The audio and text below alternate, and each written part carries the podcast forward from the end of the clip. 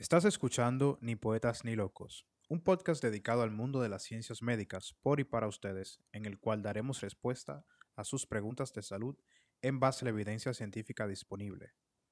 Para contactarnos, pueden hacerlo a través de Instagram en el usuario arroba ni poetas ni locos o a través del correo electrónico npnldepodcast arroba gmail.com. Que disfruten. La información de este podcast es para propósitos educacionales e informativos y no pretende sustituir la consulta, diagnóstico y o tratamiento médico de un profesional de la salud calificado.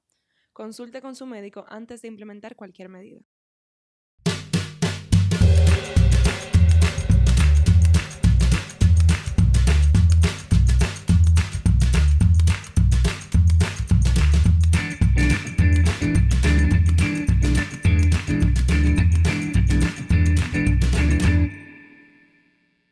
Bienvenidos a un nuevo episodio de Ni Poetas ni Locos, en su quinto episodio ya, Alicia. ¡Uh!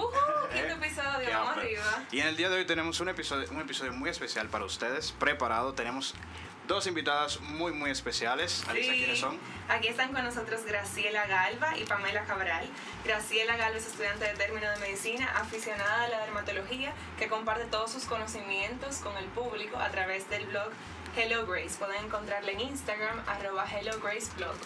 Tenemos también a la doctora Pamela Cabral con nosotros, que es futura dermatóloga, actualmente trabaja en el Instituto Dermatológico Dominicano y Cirugía del Piel, doctor Huberto Bogar Díaz, que están aquí con nosotros para compartir sus conocimientos sobre el tema que vamos a hablar. ¿Cómo están, chicas? Hola, súper bien. Ella también es nerviosa, pero voten el miedo. Un voten el poco miedo. nerviosa aquí. La verdad que estoy súper feliz. No, pero está chula. El día de hoy. Gracias por la invitación. Ay, qué bueno. La idea es que se sientan cómodas Gracias. y que nada, que hablemos de este, de este tema tan interesante ¿Qué y es? serio, en verdad, que como, como es el cuidado de la piel. Chan, chararán, chan, chan. Protección solar. Indicaciones, controversias, cómo usarlo, qué es cierto, qué no es cierto, cómo se usa, qué la importancia, todo, importancia. todo, todo de protección solar. etc, etc, etc. Perfecto. Señores, entonces nada, cuando volvamos, volvemos con eso y más en esto que es su podcast favorito, Ni Poetas ni Locos. Y estamos de vuelta con ustedes en esto que es Ni Poetas ni Locos.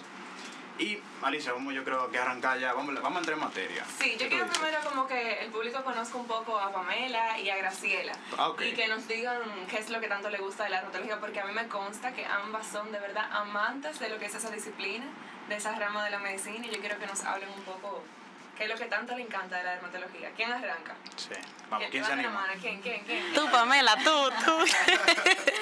Bueno, eh, la verdad es que la dermatología es una pasión para mí. Eh, mis amigas lo son constan de eso.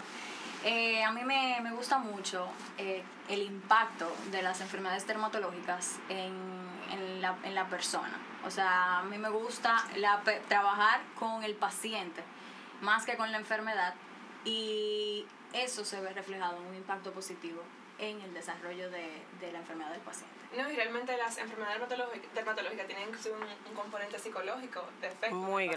grande.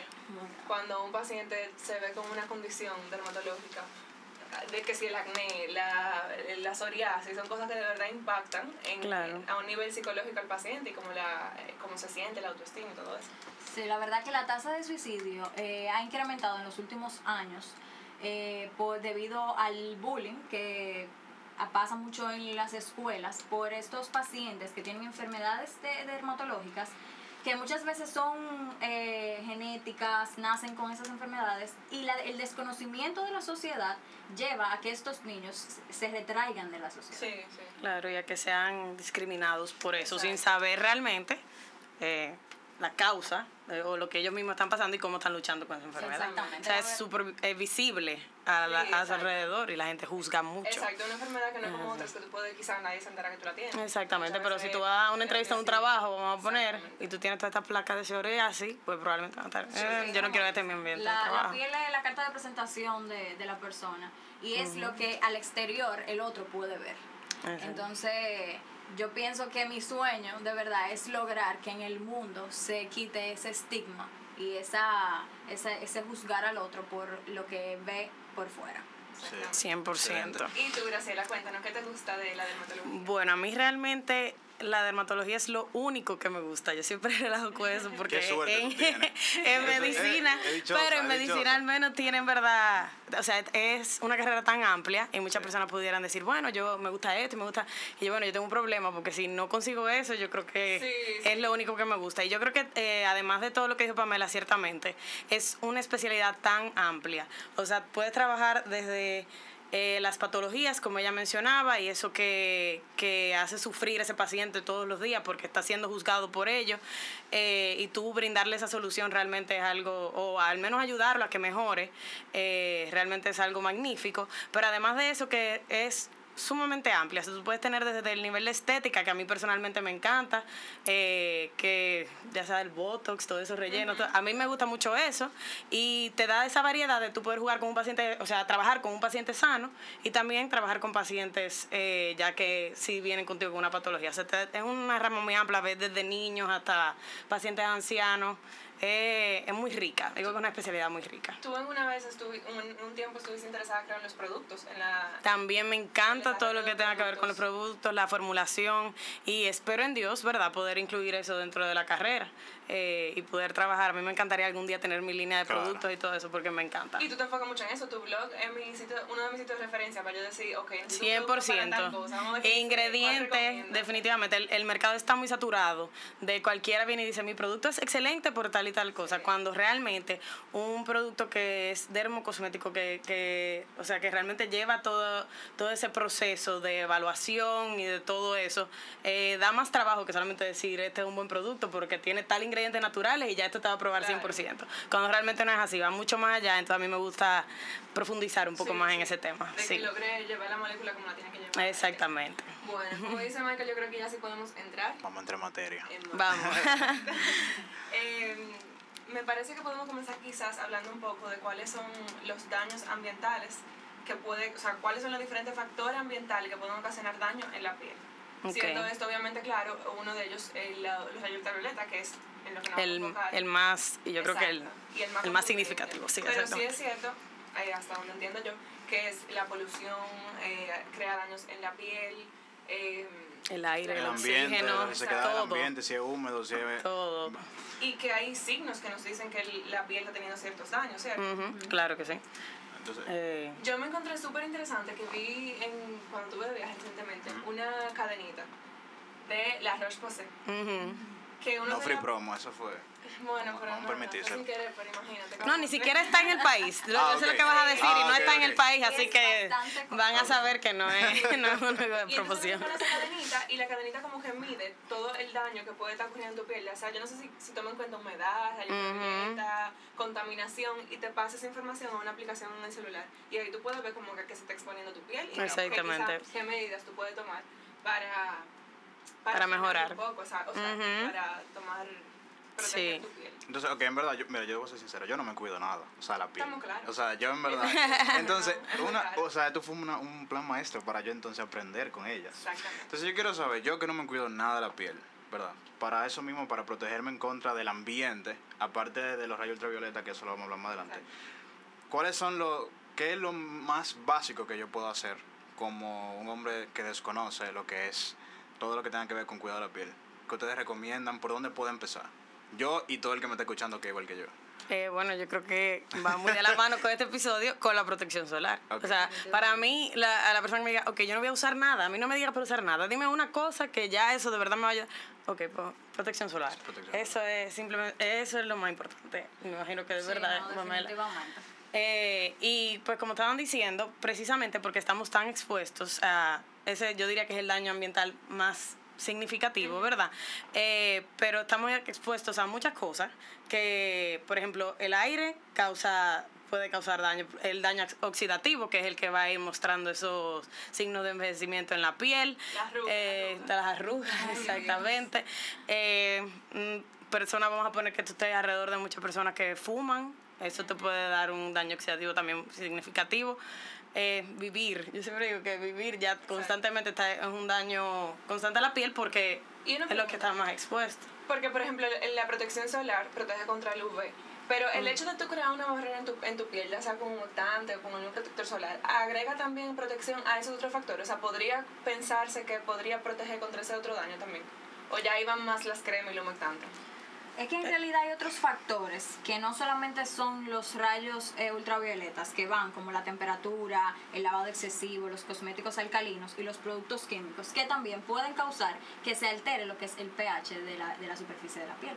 El pH de la piel es eh, lo que lo que hace es que protege la piel contra Mm. enfermedades y contra esos eh, bueno esos agentes Nocivos, externos, externos. O sea que Entonces, una vez tú alteras esa barrera, ya sea con cualquiera de, de los que te mencioné, tú puedes causar el daño. O sea que nosotros tenemos una barrera, una, un método de protección natural. Natural, 100%. Y lo importante es no mantenerlo, no exactamente, que, que esté funcionando adecuadamente.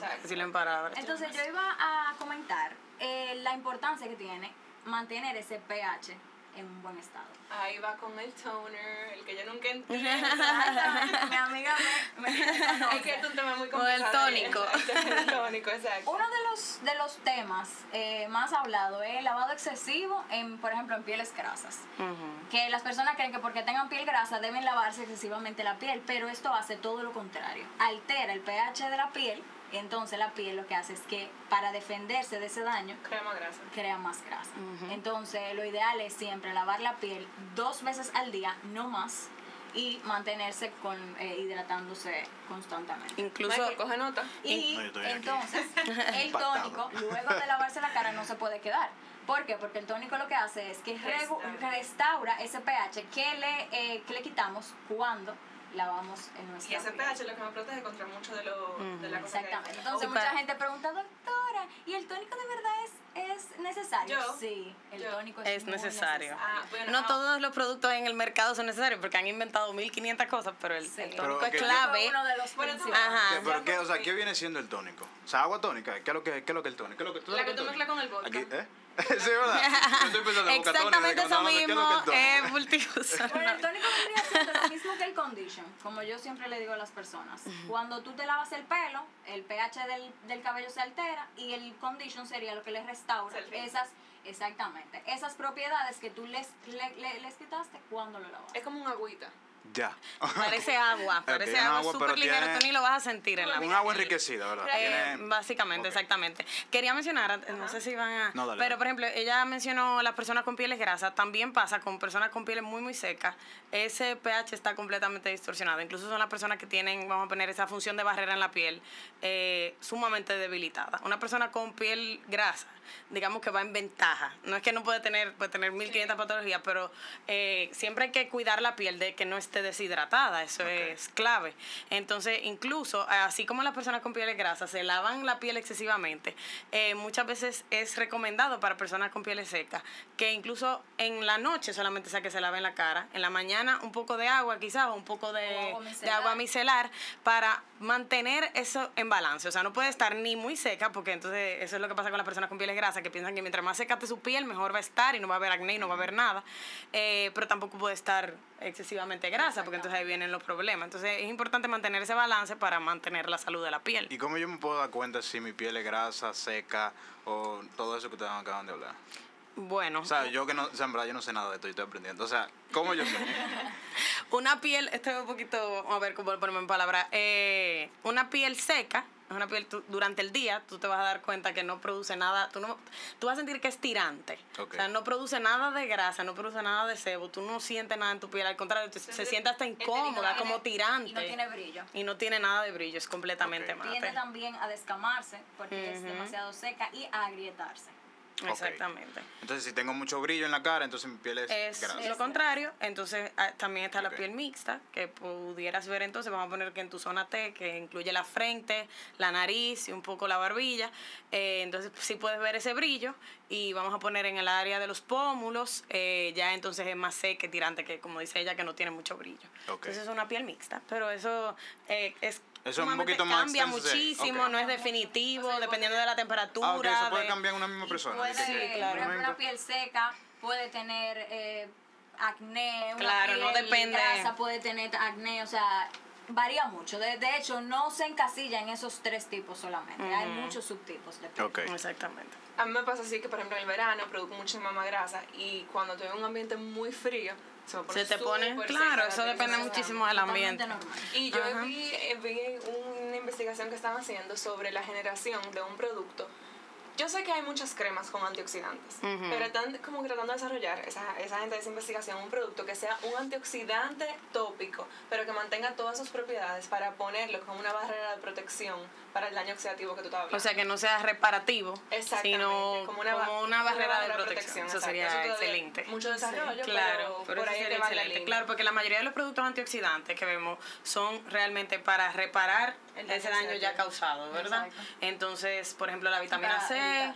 exactamente para evitar, las personas eh, se aplican sueros, ¿verdad? Eh, precisamente para eso, para evitar lo que pudiera venir y para mayormente reparar ya todo lo que ha pasado de todo ese tiempo sin haber utilizado protección. Porque el daño acumulativo, el del sol, ¿verdad? Sí, O sea, y es irreversible. Y es Así irreversible. que ya el que Ok, vamos a hablar entonces Pasó, ahora pasó. vamos a entrar específicamente al, al- De la protección solar. Exacto, al, al, al daño por ultravioleta, por rayos Ok, ultravioleta. ok. Eh, ¿cuáles son, ¿Cuál es el, el principal peligro de esos rayos ultravioleta? Sabemos Cáncer. que tiene mucho, exacto, como cáncer. Cu- eh, Porque yo pienso como que, según mi revisión de la literatura, no estoy segura si está muy claro a cuáles cáncer se asocia, porque se dice como que principalmente a los que no son tipo melanoma. Se asocia a melanoma igualmente. Lo que pasa es que el melanoma, eh, tú me corrí, la verdad que está, es, eh, o sea, está asociado a personas, eh, o sea, por causa genética, pero el sol También tiene lo acelera, exacto, es un cofactor a- al mismo. Ahora, el vaso celular, el, el, celular. exacto, el espino celular, el squamous cell, eh, o sea, ya ese es más relacionado a daño solar. Sí, la verdad es que 100%. los tres tienen un componente en común, que es la exposición solar en áreas expuestas. Cara, cuero cabelludo, eh, cuello, Cuello. y manos, pies, etc. O sea que sí tiene el componente eh, de exposición solar porque justamente se presenta en estas áreas expuestas. Lo que pasa es que muchas investigaciones dicen que no, eh, que el la protección solar no te exime totalmente de padecer melanomas. Por ejemplo, Ujú. ¿entiende? Entonces puede que no esté directamente asociado, sino que hayan otros factores, como tú bien mencionaste, como la genética. Exacto, porque ahí yo quería entrar con, yo les, yo les comenté anteriormente que yo iba a jugar un poco el abogado del diablo. Ajá. Porque a mí como que me gusta romper un poco a veces los paradigmas, me gusta Ujú. como quizá cuestionarnos si lo que siempre hemos pensado que es así, realmente es así, y asegurarnos que todo lo que estamos transmitiendo sea con evidencia Claro. porque estamos acostumbrados a oír lo que sea de esa forma. Claro. Entonces, em, yo vi una investigación que decía, y no sé, quizá valdría, valdría la pena ver un poco más sobre eso, que decía que no se pudo encontrar una asociación entre un, o sea, fue un ensayo clínico randomizado y un grupo se puso a usar protección solar todos los días, el otro grupo no utilizó protección solar. Ujú. Entonces se encontró que las personas que sí usaron protección solar tenían una disminución en la cantidad de, eh, de cáncer de células escamosas que había, Claro, pero no de cáncer vasocelular. Ok. Entonces, quizá en un tema molecular sí podría haber una incidencia de los rayos ultravioleta en el desarrollo de ese cáncer, pero al momento de la práctica, realmente el uso de protección solar, no como se debería de usar, sino como se está usando, realmente, o como lo usan cuando le dicen que lo tienen que usar diario, pero tomando en cuenta que alguna gente se le olvida algún día, realmente disminuye la tasa de cáncer vasocelular, por ejemplo. Eh, Eso serían como que cosas que a mí me gusta como plantearla para ver que esos son campos que se Claro, o sea, estudiar. enfocarnos un poco más entonces en el cáncer Exacto. vasocelular, o sea, según lo que vieron en ese estudio, que realmente no, no hubo una diferencia marcada. Exactamente, digo, eso fue un estudio. Ajá, un estudio, claro, hubiese que hacer. Muchísimo más. Traté de buscar más, pero no había más que no me dijeran ni una cosa ni la otra. Ok. Entonces eso fue como lo que plantearon ahí. Eh, y nada, eh, en cuanto a, ok, ya sabemos que el- la- los rayos ultravioleta tienen un impacto sobre la piel, la dañan. ¿Cómo uno se puede comenzar a da- dar cuenta que los rayos ultravioleta están comenzando a causar un daño? Bueno, eso es fácil. Es, existen, por ejemplo, en las pieles eh, claras, que, que ahí me gustó mucho ese tema, es que existe la mayor incidencia de cáncer de piel. ¿Por qué? Porque la piel clara tiene menos melanina. No, no menos melanocitos, que son las células productoras de melanina, sino menos melanina, que es el pigmento que da el color y da la protección eh, contra los rayos ultravioleta. Entonces la piel cara- clara está más en riesgo de padecer cáncer que la oscura. Y estas pieles por ejemplo, en Estados Unidos se ve una incidencia grandísima. De que se queman, o sea, se exponen eh, largas horas al, al sol. En la playa tú lo ves rojito. Pero Son la gente que más le gusta coger sol, claro, increíble. por algo tan simple como moda. Ok. O sea, Y eh, por- la- porque si le gusta cómo se ve. le gusta cómo se ve, claro, es lo que... exacto. Se sienten pálidos si quieren un poquito de sienten color. pálidos y buscan ese daño solar. Entonces, existen lo que son seis tipos de, de piel, que, se, que son los fototipos, fototipos. descritos por Fitzpatrick, que es el padre de la dermatología, eh, fue catedrático de la Universidad de Harvard y ha estudiado, mm, tiene más de 250 publicaciones, ha estudiado grandemente lo que es la pigmentación y el, el cáncer de piel. Entonces, de, mayor, de menor a mayor, de 1 al 6 dice qué tanto tú puedes quemarte y qué, ta- y qué tanto puede pigmentar tu piel. Por ejemplo, las pieles claras queman mucho y pigmentan poco. O sea, se broncean, eh, se queman eh, fácil y pigmentan o broncean eh, poco. Mientras que las pieles oscuras o raza negra queman poco, o sea, queman nunca, nunca queman, pero se pigmentan con mucha facilidad. Entonces, esto nos dice el, el- el factor protector que tiene la raza negra contra el, el melanoma. En las pieles claras, lo primero que podemos ver cuando hay daño solar son las pecas, las llamadas pecas que podemos ver aquí en la espalda o en la cara. Eh, para, para añadir, antes de que salgan las pecas, o sea, está comprobado que a los 20 minutos de exposición solar, sin protección solar, ya la piel comienza a enrojecerse, que ese es un primer signo que pueden ver, o sea, inmediatamente, de que hay un daño. De que- o sea, no es algo bueno. de que los rayos no es que, están llegando. Exactamente, Exacto. Exacto. están llegando y están afectando, eh, comenzando con el enrojecimiento en la piel. Porque hay gente, hay gente hablando de eso, como que de, de los daños del, del, del sol. ¿A qué hora supuestamente? O sea, ¿hay una hora específica en la cual los rayos Sí, del sol hacen claro. más daño que otra?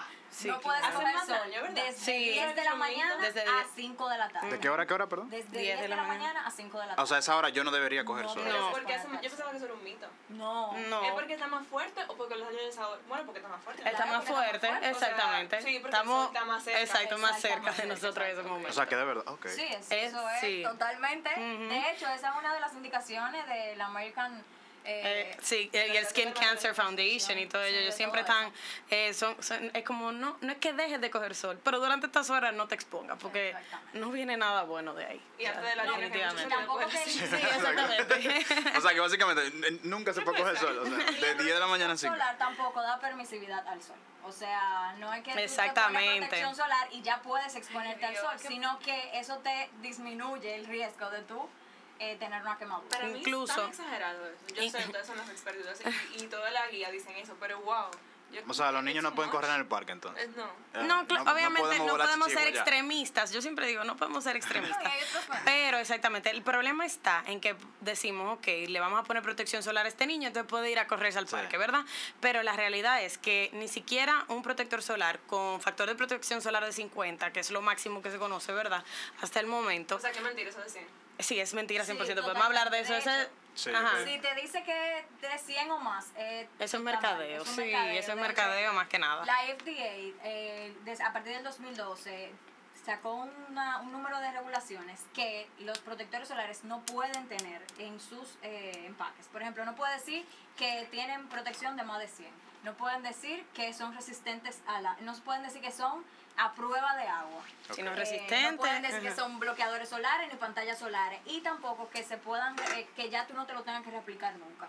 Eso no. Eso Eh, es un tema como- que me interesa, de la elección de protección solar. Es como, como- como eh, para, para acabar con lo de la de idea de verdad de lo del niño que va al parque le pueden poner su protección solar pero incluso con la mayor protección solar posible eh, nunca va a haber una protección al 100% o sea ese factor de protección solar de 50 va a lograr protegerte de un 98% de esa exposición solar nunca al 100% Pero realmente ese 2% hace daño.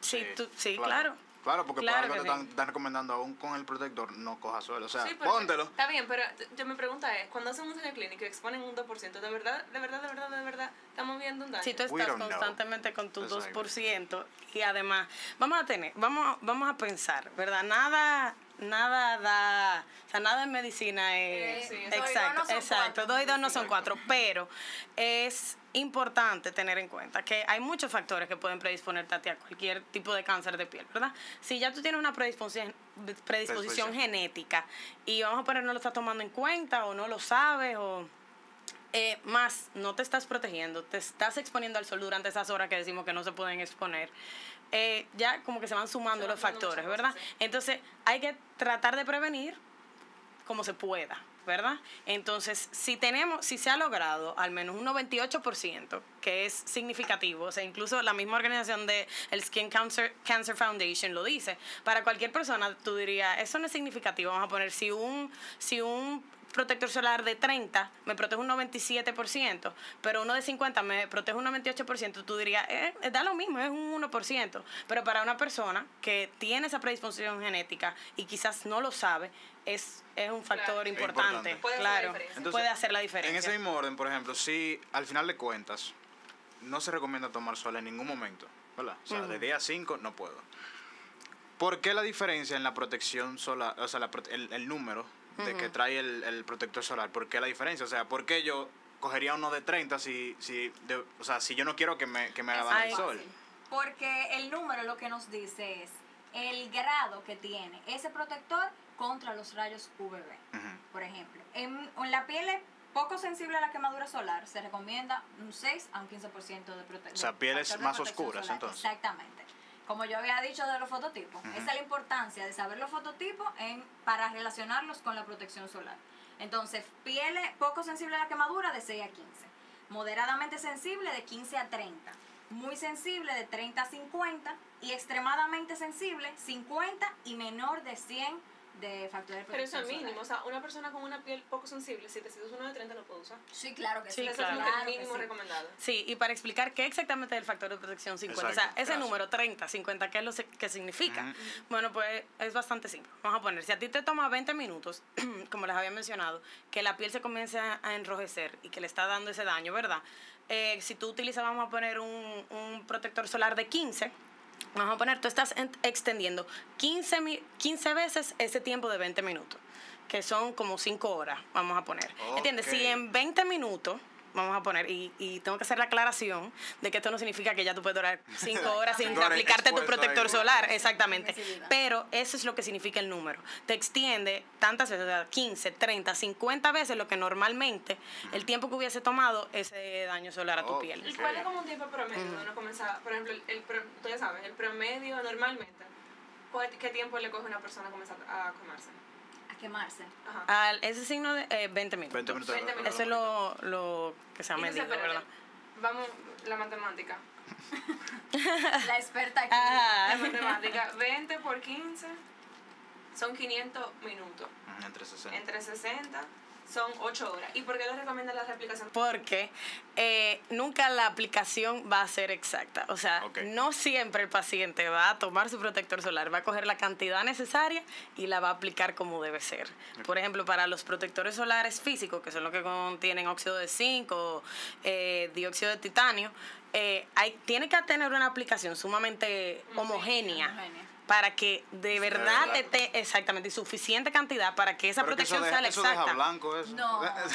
Ese tipo de protectores solares, los físicos usualmente dejan son- blanco. entonces pero hay nuevas formulaciones y tecnología Espera, espera. Incluso hay tecnologías combinadas que combinan físicos con químicos y hay muchísimo tipo de productos eh, eh, libres de grasa, matificantes, que créeme, ya No es se muy raro que haya un protector solar ahora mismo Que deje- la ok. cara. También, Entonces, básicamente, eso, o sea, la, la, la guía de reaplicarse cada hora es como para curarse en salud. Por si tú te lo pusiste en Ah, salud, claro. lo aplicas Además, por ejemplo, nosotros que vivimos en esta isla, ¿verdad? Con tanto calor y con Tan tanto sudor. Tú sales, te lo pusiste, saliste un momento a montarte a tu carro y ya la cantidad de protector solar que tú te habías puesto ya no está completamente ahí. Por el sudor. Exactamente. Entonces, hay tantos factores que afectan eso que es como tú dices, curarse en salud, es eh, asegurarse de que ese paciente está recibiendo la protección Ok. realmente recomendada. Ahora vamos a hablar de una cosa que Michael de verdad está loco por hablar, que necesita hablar.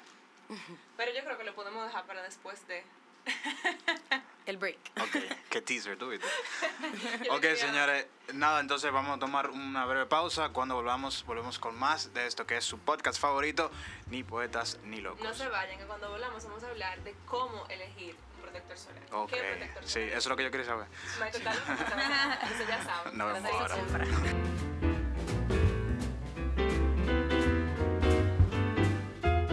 Señores, estamos de vuelta con ustedes en esto que es Ni Poetas ni Locos, el podcast. Recordarles que para conectarse con nosotros pueden seguirnos en nuestras redes sociales en Instagram, arroba ni poetas ni locos.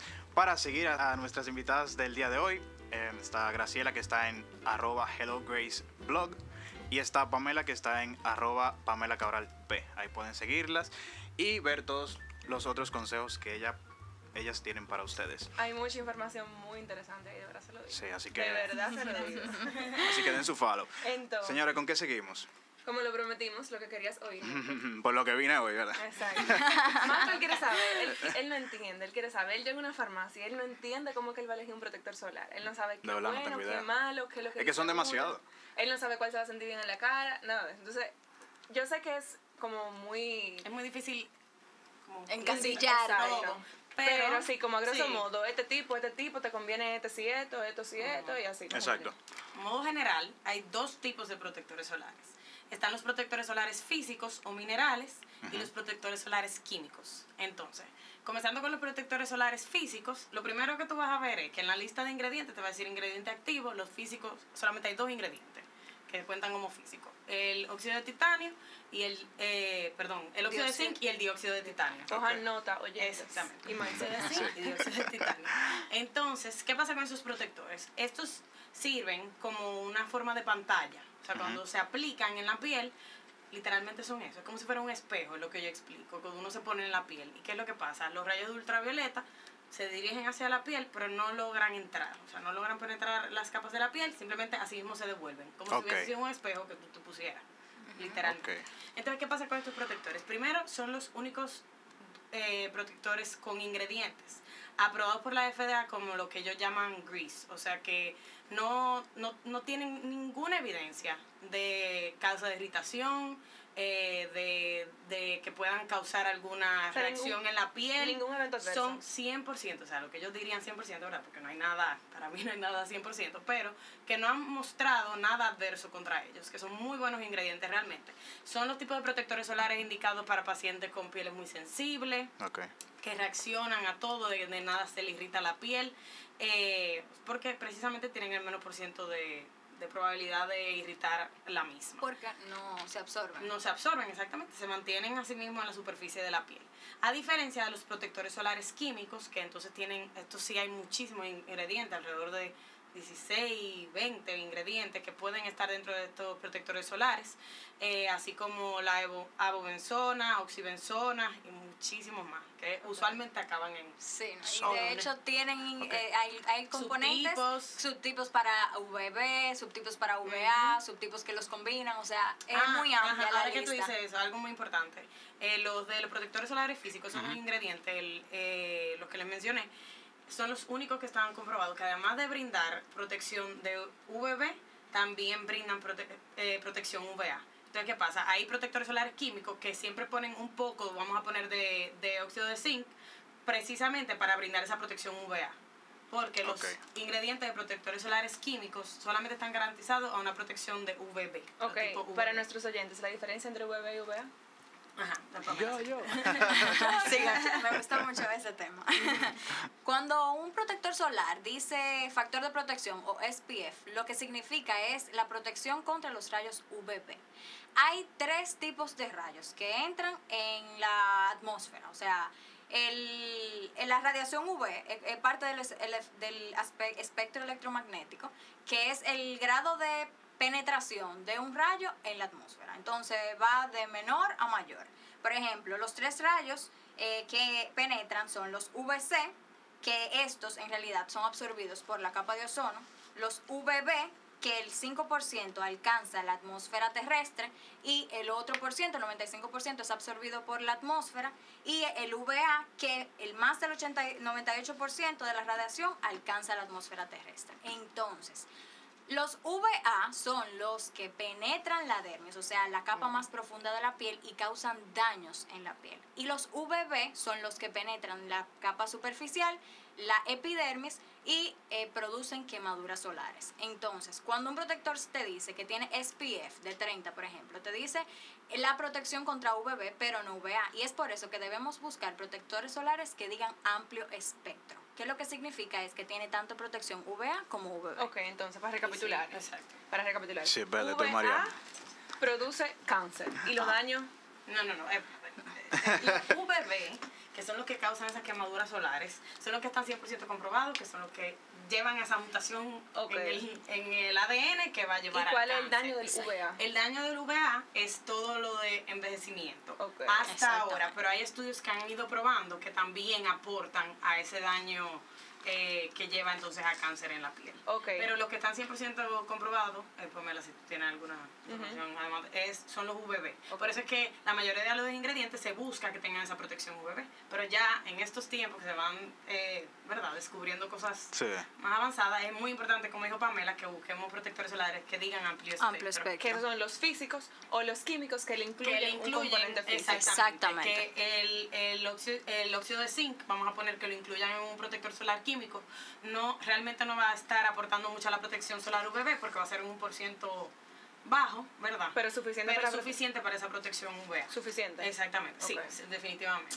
Eh, entonces, nada, como estaba diciendo, los protectores solares químicos, entonces van a llevar este otro tipo de ingredientes, estos se absorben en la piel y lo que hacen es, primero, lo más importante, este tipo de protectores solares tienen que ser aplicados 20 minutos antes de salir a la exposición solar. Los físicos no. Los físicos no, los físicos desde que lo aplica, como es como si fuera un espejo, ellos empiezan a actuar. Ahora, los químicos es diferente, ya que estos ingredientes tienen que absorberse eh, y cuando uno sale al sol, lo que pasa es que una vez penetran los rayos UVA y UVB a la piel, estos ingredientes se encargan de, de convertir esa energía eh, del sol- de los rayos solares a energía de calor y expuls- expulsarlo de la piel como energía de calor. O sea, no llegan a hacer un daño directo en la piel porque son convertidos, vamos a decir. Pero estos ingredientes sí se absorben en la piel, por lo tanto pueden llevar a muchísima más irritación.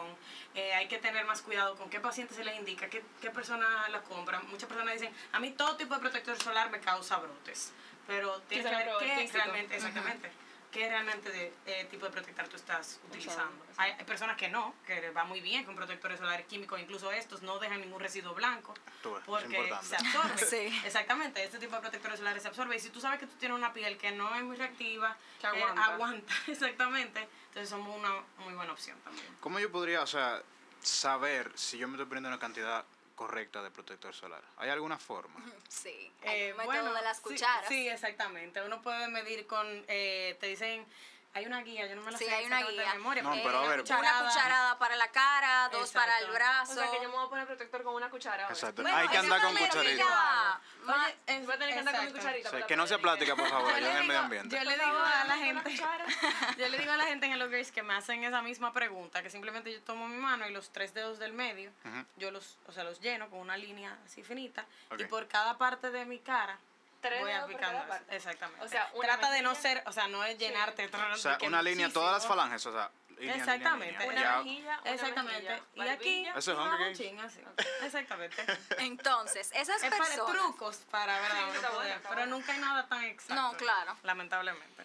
Entonces, esas personas que el protector solar le dura seis meses, ocho meses, mal. un Yo, año, yo, dos años, eh, ustedes no se están aplicando bien el protector solar.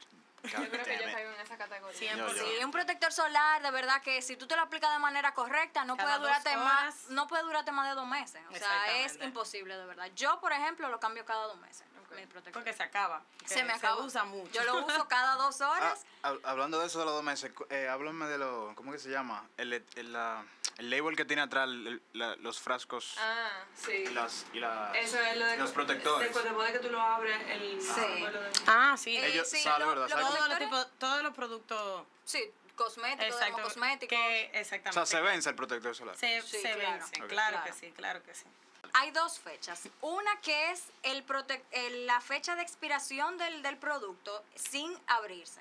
O sea, puede durar cinco años, por ejemplo, eh, vigente esa, ese componente. Y hay otra que es el que está dentro de un frasquito, que es el tiempo que una vez abierto el producto dura vigente. Independientemente de Inde- cuándo se vencía. Independientemente de cuándo se O vence. sea, se puede vencer en el 2024, pero si duraba Si tú la abriste en el tú la abriste. 2019 y dice que dura seis meses, Dura Son seis, seis dura meses. seis Entonces meses. tienes que estar pendiente. Y no es como la comida, tú sabes que es cosa que dice, no, pero dice seis meses, pero dura tres más, déjalo ahí. No, sí, no es Esa es así. mi mamá, yo sé eso mismo. Eh, Sí, eso es, No, dice seis meses para que tú. evitar, hay que Hay que evitar. Entonces, otra cosa que siempre hay que tener pendiente, sobre todo para las mujeres, yo que soy makeup lover, eh, los productos dermocosméticos y cosméticos que digan, por ejemplo, un- eh, que tienen eh, anti-aging, que el tienen cream, el BB el cream por ejemplo, Que que, tienen, que hace de todo, que quita arruga, que quita mancha, que te hidrata, Te que te protege del sol. del y tiene un SPF de 10, un 15%. Señores, eso no sustituye tu protector solar.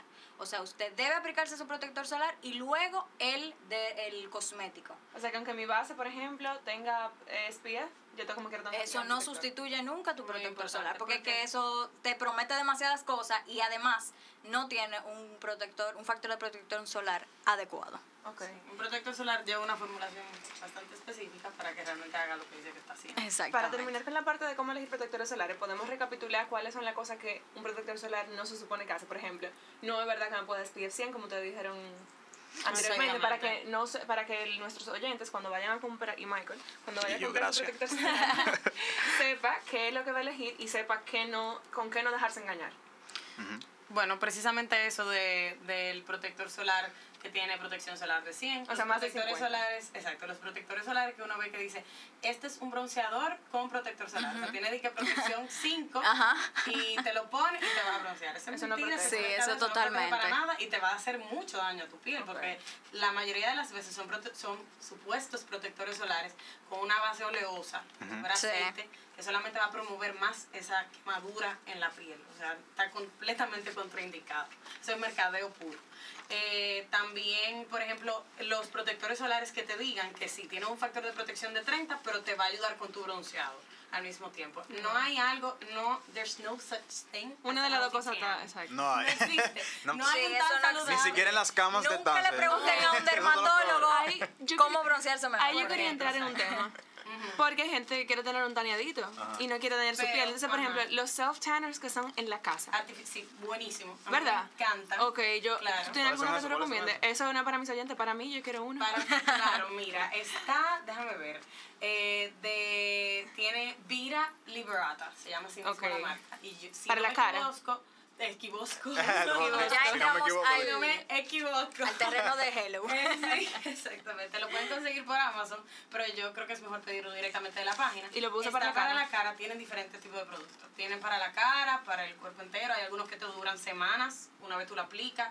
Algunos son para una noche, o sea, hay Ok, muchísimas ok, opciones. ok. ¿Pero qué es No hay eso? ¿Tú te lo puedes poner y te, y te ves como morenito? No es que te ves, es que te tanea. Porque Te deja como si fuera, pero no, Como un tan no de es playa. realmente un daño a la piel. Ok. Es Para como maquillaje, es maquillaje. maquillaje permanente por unos días. Y si fuera para verte nada más, porque, no, porque yo lo que no quiero no es algo de que, que yo me lo pongo y después yo me lavo la cara y se me quita, pues te maquillaje. Te dura un ¿Tú algo Tú te lo pones, te lo dejas la noche actuando y al otro día tú tienes un tan que te dura un par de días, eso es como magia. Ujú. Y Se sin te va quitando a través del... o sea, te va- Yo lo Sí, descubrí. es ¿Y qué tiempo 100% dura saludable. eso?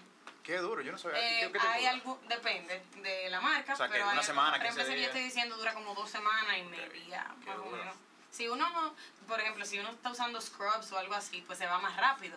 Pero si tú te cuidas el tan, El tan, exacto. te diste, pues, Yo estoy incursionando en ese mundo ahora y me pues encanta. es muy bueno. Te pones el protector solar y tu tan, tu Exacto. fake Sí, tan es- y ya. eso me consta, pero yo prefiero eso, que ella se ponga el sel- self-tan, a que coja sol.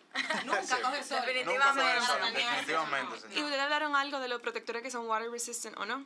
Sí, eso en realidad la FDA eh, a partir del 2012, como mencioné, eh, dijo esas cosas que no pueden tener los protectores solares. No pueden decir pantalla solar ni bloqueador solar. No pueden decir eh, a prueba de agua, porque realmente no es que son a prueba de agua. Sí pueden ser resistentes al agua y deben especificarte a partir de qué, de cuántos minutos tú eh, ese, ese protector eh, ejerce su función. O sea- si es a partir de, de 40 minutos, luego de, eh, de exponerte eh, al agua o sudar o si después de los 80 minutos. O sea, tiene que Ok. especificarte Sí, porque... dice que es resistente al agua por tanto tiempo. Exactamente, es por tanto tiempo, porque eh, algunas que personas dicen, bueno, es resistente al agua y como se reaplica cada dos horas, me lo voy a reaplicar cada dos horas. Pero realmente eh, el efecto te lo produjo a los 40 minutos. Ya después de los 40 minutos estás desprotegido. Eh, Ok. Entonces Entonces, también... una pregunta que yo tengo. Con el asunto de la. Ahora mismo con la tecnología, nosotros vivimos pegados al celular, tablet, computadora. Esa luz de la pantalla tiene rayo ultravioleta, me molesta, me hace daño. Me da cáncer. Es cierto, no es cierto, Sí, me da cáncer. Ese es lo que se dice el, el blue light. Ajá. Y sí. Que ahora hay hasta lente no que tú te pones. mismo-. Sí, eh, sí. No es el mismo daño solar per se, o sea, pero imagínense todo el tiempo que uno está frente a una pantalla. Más el daño solar que uno recibe durante el día. Es solamente dando más y más como eh, oportunidades. agregándole, ¿verdad? Al problema, Precisamente lo que yo estaba diciendo eh, al principio, que son muchos los factores que pueden llevarnos a, a ese cáncer de piel. Y eh, definitivamente en nuestros tiempos pues, es, es O sea muy significativo. Básicamente, aunque yo no coja sol, no salgo de día 5. Tiene que meter No me está dando el sol. No me está dando el sol. Estoy en mi aunque casa. estés en la oficina. Que esté nublado. Aunque esté nublado, aunque estés en tu casa, aunque estés en la oficina, aunque como sea, si es de día, si tú estás viendo con las luces apagadas y Ujú. tienes luz, estás expuesto al sol. Ok, porque yo había leído, o sea, encontré en un estudio.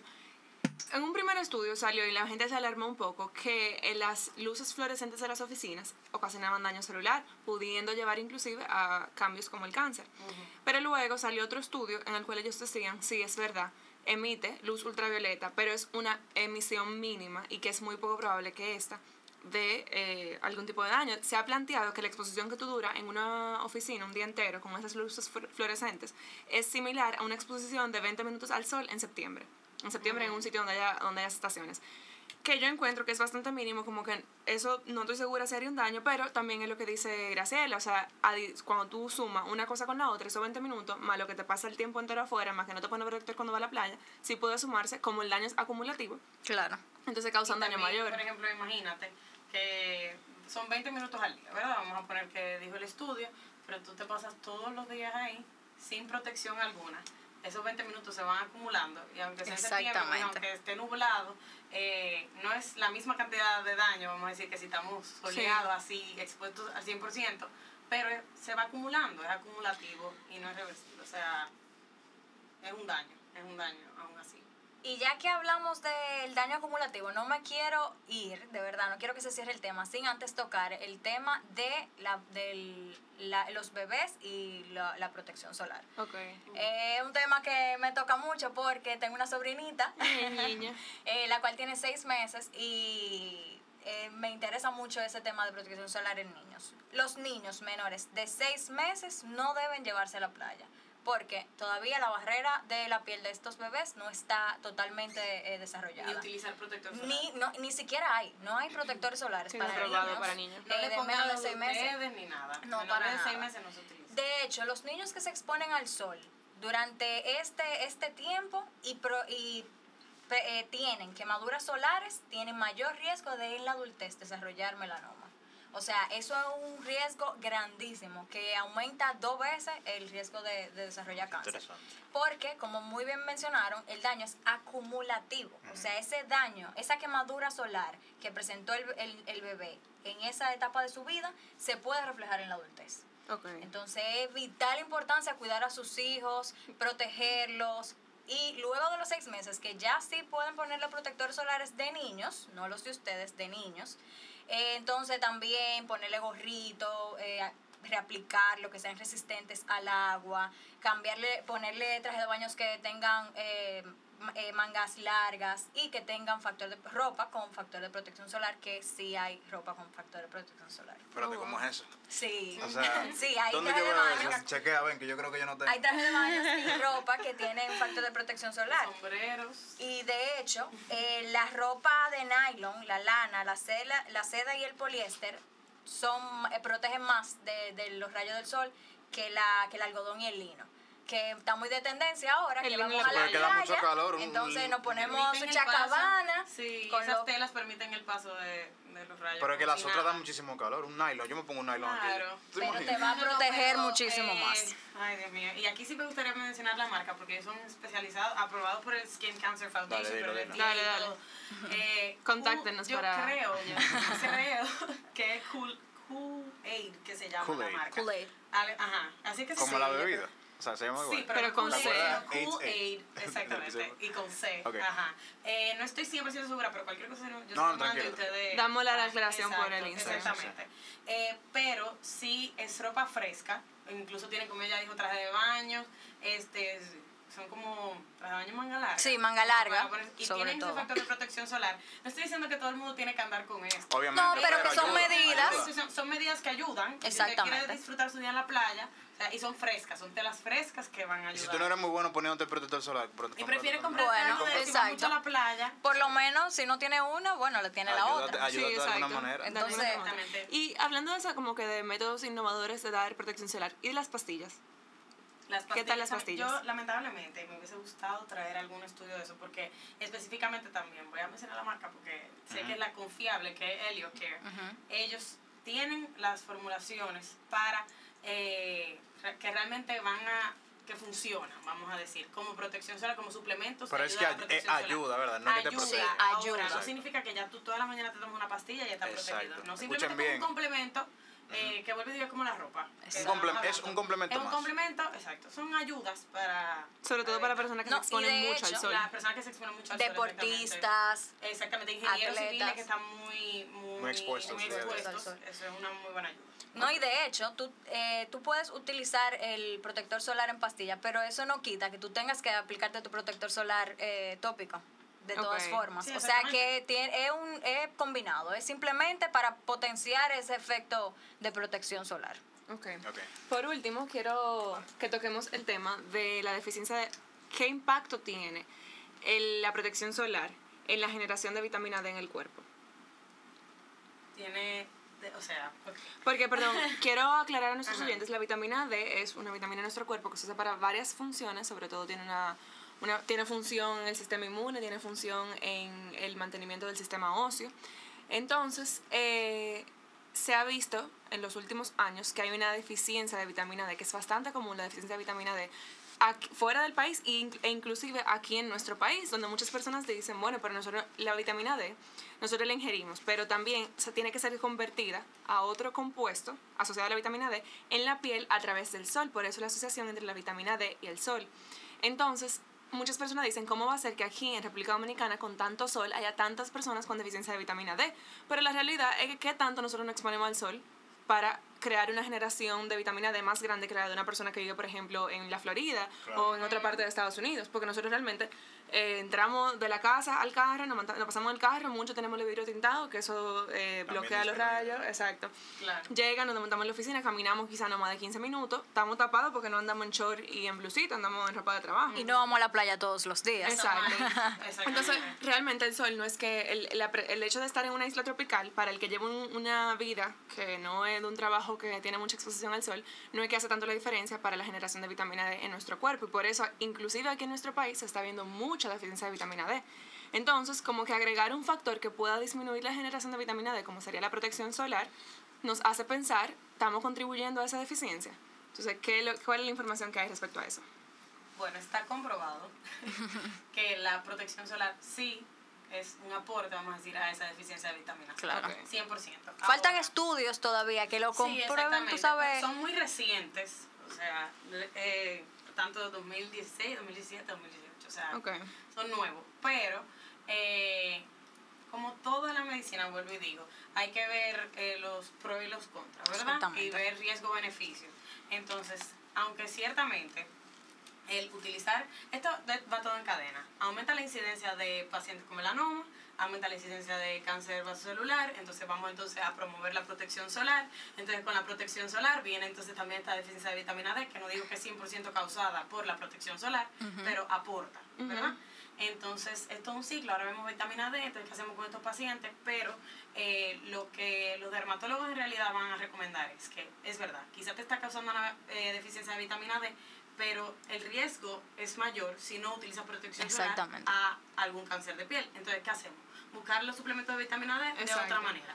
Si tú tienes alguna deficiencia de vitamina D o el riesgo, hablar con tu médico, preguntarle cuáles son mis opciones, entonces no quiero tener el riesgo de un cáncer de piel, eh, quiero utilizar la protección adecuada, pero entonces ¿qué hago? Sí, la indicación Eh, de los suplementos de vitamina D ahora mismo es, muy común es y muy común. bastante eficiente y para... es eficiente, se iba a decir, que no es realmente que dice, bueno, pero no es el mismo tipo de vitamina D o nada por el estilo, como mucha gente me ha escrito a mí por, por mi página, que me dicen, no, pero entonces no va a ser el mismo tipo de vitamina D. Y yo, para nada, o sea, es igualmente eficiente. Claro. Y estás cumpliendo tus dos necesidades. Estás evitando un daño mayor piel que te lleve, ¿verdad?, algún cáncer. Y necesidades. supliendo tus necesidades de Lo que es importante es que esa vitamina D3, que es la que se produce, o sea, Exactamente. Exactamente, a nivel de la piel. si hablamos de 4, como quiera la de 4 tiene que ser convertida a 3 por la piel y si estamos en Exactamente. protección solar vamos a tener el mismo Tiene problema. que ser un suplemento, exacto, cualquiera. Exacto. Entonces por eso vayan a su médico y su médico su que le diga que cuál su es. médico No, y- lo indique, por favor, exactamente. Y además de eso también tenemos lo- la alimentación, que lo podemos obtener a través de la alimentación. O sea, si podemos tener las dos cosas, podemos tener vitaminas, vitamina D y protección solar, ¿por qué entonces eh, exponernos a, a un daño eh, de una parte? O sea, parte. podemos obtenerlo de la yema del huevo, del salmón, de muchísimos componentes y muchísimos eh, alimentos eh, que, que podemos obtener este, esta vitamina. Y ahora inclusive vi que están, eh, están tratando de confeccionar protectores solares que optimicen la producción de vitamina D. O sea, que tengan la protección de una manera tal que se permita la conversión de la vitamina D. Sí, O sea, hay es el próximo avance. que nuevas. Incluso la- la FDA está como en una pausa ahora mismo, la FDA, porque ellos incluso hicieron, eh, están incentivando a los laboratorios dermatológicos eh, que en la formulación ah, de sus nuevos protectores solares hay tantas formulaciones nuevas, precisamente por eso mismo de que a la gente no le gusta, vamos a poner que se vea blanco, Exacto. de que tenga, por ejemplo, la suplementación de vitamina D, o sea, como O que una ayuda permita, exacto. eh, la, eh, con lo de los antioxidantes. Entonces ellos están pidiendo estudios nuevos, que las mismas casas hagan sus estudios, Y porque vean. hay muchas formulaciones que pueden ser muy beneficiosas y que pueden ayudar con esas deficiencias que se Yo están encontré que había mismo. pocos estudios de protección solar. Sí, hay muy pocos estudios. Entonces, eso mismo está haciendo la FDA, está, mandó un comunicado dando un incentivo a que esas casas hagan estudios, los entreguen, que validen estos ingredientes y estas nuevas formulaciones que realmente pueden ser de mucha ayuda. Y por último, quiero compartirles una aplicación, no sé si la conocen, que encontré. Se llama eh, dminder.info, Dminder. Dminder. Dminder. Dminder. Dminder.info. Dminder.info. Y lo que hace eso, tú ingresas toda tu información, incluyendo donde tú vives, todo. Eh, tu color de piel, demás. Y ellos te calculan cuál es el- la, la producción de vitamina D que tú estás teniendo en tu cuerpo, en base a dónde tú estás viviendo, el sol que te está dando y el tiempo que tú duras en el sol. Te la dice cuándo tú produci- produjiste para saber si ya tú estás en el, en el rango que es recomendado. Y te dice cuándo ya tú debes de buscar protección solar. Yo sé que para los dermatólogos no sé qué tanto le gusta porque eso está diciendo que una parte de la exposición al sol va a ser sin protección solar. Pero para no usar ninguno, por lo menos el que tiene ese mecanismo puede decir, ok, me produje mi... preocupe mucho, Exacto. claro. Si no lo va a usar, bueno, pues yo prefiero eso. Por lo menos avisa y dice, mira, exacto. ya te está haciendo daño el sol, ponte algo. Exactamente. A no usarlo, a, A no no usar usarlo. protección Exacto. para esto, pues Bueno, pues es una opción. alternativa. Exacto. Al final de protegerse como sea. Exacto. Algo ¿Algo, a su estilo de vida. algo más que quieran agra- añadir, perdón? Sí, algo así jocoso para, para recordarse. Eh, la Sociedad Americana contra el Cáncer utiliza un lema muy popular que es Sleep, Slop, Slap and Wrap, que eh, significa póngase, úntese, coloques y use. Que significa póngase camisa, úntese protector, colóquese sombrero y use lentes. Ya tú sabes. Ese eres tú. Ese es ella. Te Sí, Pamela definitivamente. con su sombrero, su protector solar, todo. ¿Cómo reconocer un dermatólogo en la playa? Con un sombrero grandísimo. Lente. Yo sí creo. Señores, entonces creo que verdad, por hoy estuvo buenísimo, en verdad. Me Sí, encantó. muchísimas gracias, señores, por venir. gracias. Gracias a ustedes Siempre, dos gracias por la invitación. por venir. Gracias Eh, por toda la información que trajeron, de verdad que... A la orden. Muy buena. ¿Algún último mensaje ahí, Grace, que tú quieras decir? Eh, bueno, ah, bueno, yo quería leer que quizás para que vean Dale. que es eh, prevenible, ¿verdad? En el año pasado en, en Inglaterra hicieron un estudio que mostró que 9 de 10 casos que surgen de melanoma, 9 pudieron haber sido evitados si se utilizaba la protección Solar solar, adecuada.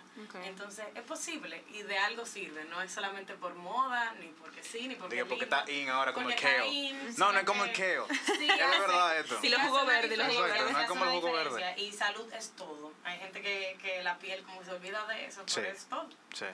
Señores, Perfecto. eh, recordarles que para conectarse con nosotros pueden entrar a Instagram, a arroba ni poetas ni locos, para conectarse con Grace, arroba Hello Grace Blog. Para conectarse con Pamela Cabral pueden entrar a arroba Pamela Cabral P. Señores, esto es todo por hoy en su podcast favorito, Ni Poetas ni Locos. Alicia, bye bye. Gracias por sintonizarnos. Recuerden dejarnos sus preguntas. Todas las preguntas que tengan para nosotros o para alguna de nuestras invitadas son bienvenidas. Muchas gracias y gracias por estar aquí con nosotros hoy. Gracias por la invitación y recuerden que el mejor anti-aging es la protección solar. Ok, Buen bye bye. cierre. Bye.